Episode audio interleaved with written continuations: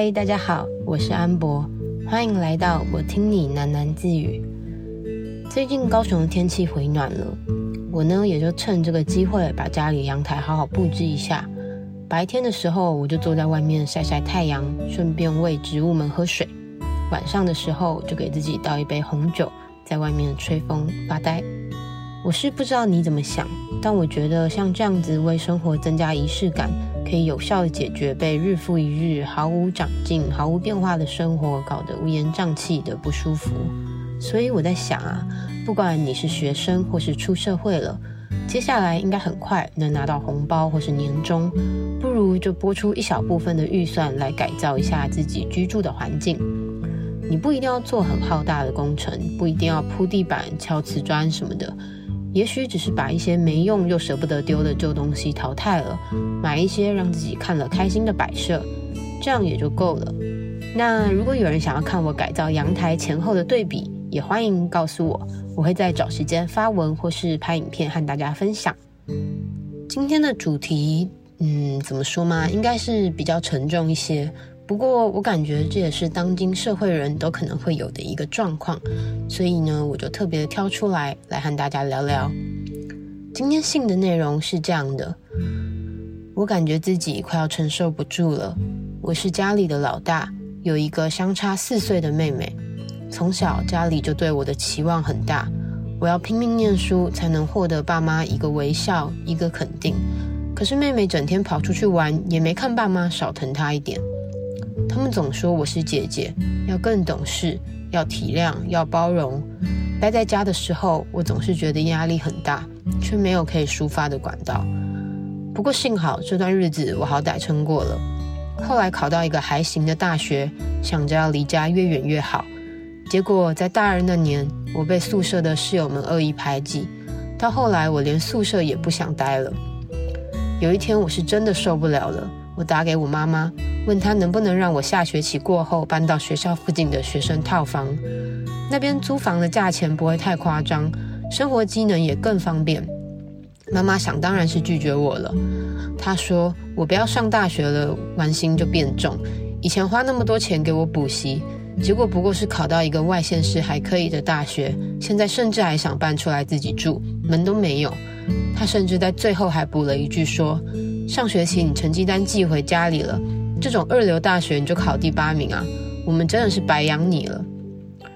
我不敢告诉妈妈我被排挤的事情。爸妈从小给我的教育就是，遇到困难绝对不要垂头丧气，像个输家。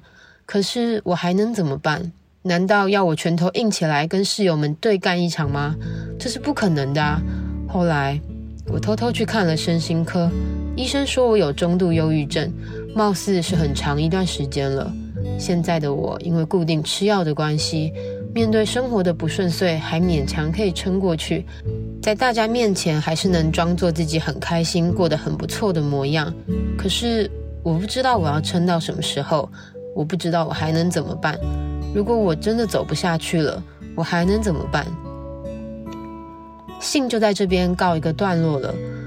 我看完，我的第一个念头就是好想要冲破这个手机荧幕，到另一端去抱抱这个受伤的可怜女孩，让她什么也不用逞强，不用假装，就在我怀里好好的大哭一场。嗯，这样回头一想，从我们小的时候，爸妈往我们嘴里塞奶嘴，不是哄我们睡，就是要我们别哭别闹。开始上学了以后，你在学校因为各种情绪压力而哭的话，隔天你肯定就会成为全班同学的笑柄，对吧？在出社会以后呢，你划个手机也会看到鸡汤写着“失恋了就化全妆”，好提醒自己不要把刷了那么久的睫毛膏给哭花。哎，我突然觉得有点讶异，哎，怎么这个社会好像只允许我们快活，或是假装快活，不允许我们像个懦弱的傻子一样嚎啕大哭啊？哭，难道就是一件丢脸不应该的事情吗？我是真的不那么认为。在我有记忆以来，我就是一个非常爱哭的宝宝。我妈只要把我放下来，我就哭；把我抱着，但太久没有摇摇，我也会哭。后来我妈离家出走，我哭得更惨。听我爸说，那时候每天半夜他都会被我的哭声吵醒。然后每天早上送我去幼稚园的时候，我的鼻子里永远塞着卫生纸。后来啊，有好长一阵子，也许是我忘了，也许是我变了，我很久都没有哭了。我记得在我国中的某几个月，那时候妈妈逃家第二次还不知道去向，爸爸貌似气着说要把她揪出来，所以也跑走了。我忘记我两个姐姐那时候在哪里，在干嘛。不过总之，我是一个人住在小舅舅家的小房间里面。说是小房间，不过就是一个两平大的空间。窗户连着阳台的洗衣间，有一面墙是衣橱，放的都是舅舅他们家人的东西。房间的角落也堆满了杂物，而我呢，我就睡在那个空间的正中间，一张跟纸一样薄的床垫和一张因为湿气重而有点没味的薄毯子。我就是在那里生活的。那时候根本也还没有三 G 或是智慧型手机，晚上睡不着的时候，我就盯着天花板的壁癌。想象他们是一点一点的星星，听起来好像蛮可怜的。不过，即便是那个时候，我也不记得我有哭。后来我的故事大家应该也都知道了。我和今天的主角一样，在学校也被排挤，和家里人也没有什么正常的互动。那时候的我也没有哭。结果啊，这几年咻的一下，像变魔法，我爸妈和好了。我真心放下过去那些仇恨和不谅解了，对家人也对伤害我的人。后来我莫名其妙结婚嫁来高雄了，现在的我却又像变回小婴儿那样，做回了一个爱哭包。像现在啊，如果是过了很糟糕的一天，我最期待的就是回家后赶紧跑到厕所去洗澡，然后在莲蓬头底下大哭一场。相信我，那真的超级爽。然后和老伴吵架的时候，我也是每次都可以哭掉半包卫生纸。好，在这里我要先跟所有的树们说一声对不起，我不断的在杀害你们的同类。不过啊，讲到这里，我突然想到一些事情，就是我之前在生命线实习的时候，接过很多各式各样的电话嘛。个案其实对我们来说，可以简单的分成两种，一种算是散户。就是那种可能是真的受不了了某些特别的事情才打来倾诉发泄的，往往这种呢，讲过一次电话就好了，美好的恐怕也不会想要再打来。另一种则是把打电话给生命线当做日常任务在执行的，而后面这种人呢，通常都患有精神疾病，比如说忧郁症啦、躁郁症啦、思觉失调症等等，他们打来都会重复着一样的状况和对话。有的是一直无法摆脱多年前被强奸的阴影，有的是常年受恶婆婆欺压，失去了对生活一切美好的追求，认为自己就是个住在人间地狱里的人，也有的是明明正值壮年却没有工作、没有伴侣，就靠政府的补助过日子，也不知道干嘛活着，整天没事干就一直打来。这些个案的问题或大或小。但我发现啊，他们都有一个共同点，那就是在一次又一次的重复诉说这些事情的时候，他们的口气都像是在说别人的事，大多的时候非常平静。嗯，应该更准确一点来说是没有情绪。我在想啊，也许是因为精神科的药物压抑了他们的情绪，他们不会再痛苦到不行了，可是他们也永远失去了快乐的能力。我认为啊，坏情绪这种东西就像你每天会制造的垃圾，它们总会以各种形式在各种时候出现。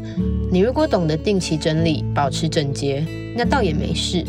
但如果你就放任那些垃圾堆积成山，不只是发臭，到最后你可能还会被垃圾堆淹没。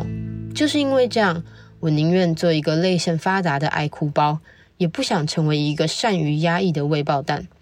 情绪来了。你就是要找方法把它释放出来啊！你全部囤在自己里面久了，不用说身体会出事，你的心更是无法承受。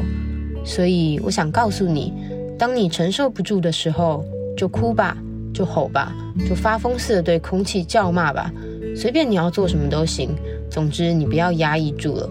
这些看似没有意义的行为，也许没办法替你解决你的问题，带你逃离困境。可是至少它会让你归零，让你有力气去面对那些挑战，然后再尝试一次。你没有你想的那么坚强，可以容下那么多的不堪与悲伤。所以啊，难受的时候就哭吧，没事的，真的受不了了，你还有我，我这个 podcast 就是为了像你一样垃圾不知道往哪里摆的人开的呀，就丢给我吧，我帮你分类，我陪你一起处理。今天 podcast 的最后，我一样想为你做一个简单的祷告，在这里邀请你闭上眼睛，安静你的心，我们一起来祷告。亲爱的上帝，求你在我们悲伤无助的时候，给我们一个指引，给我们一个方向，让我们即使面对前方一片黑暗，心里还能够怀抱着希望。谢谢你允许我们脆弱，也包容我们的软弱，在我们痛苦到不行的时候，让我们能够好好的释放那些糟糕的情绪，然后凭着你加给我们的勇气，再努力一次。感谢你。以上祷告是奉主耶稣宝贵的圣名求，阿门。那么今天的 podcast 就在这边告一个段落了。如果你喜欢我的 podcast 内容，欢迎你帮我分享出去，也可以订阅我的频道。那如果你有什么故事想要对我说，也非常欢迎你寄信给我。我是安博，我在这里等着听你喃喃自语。我们下次见，晚安。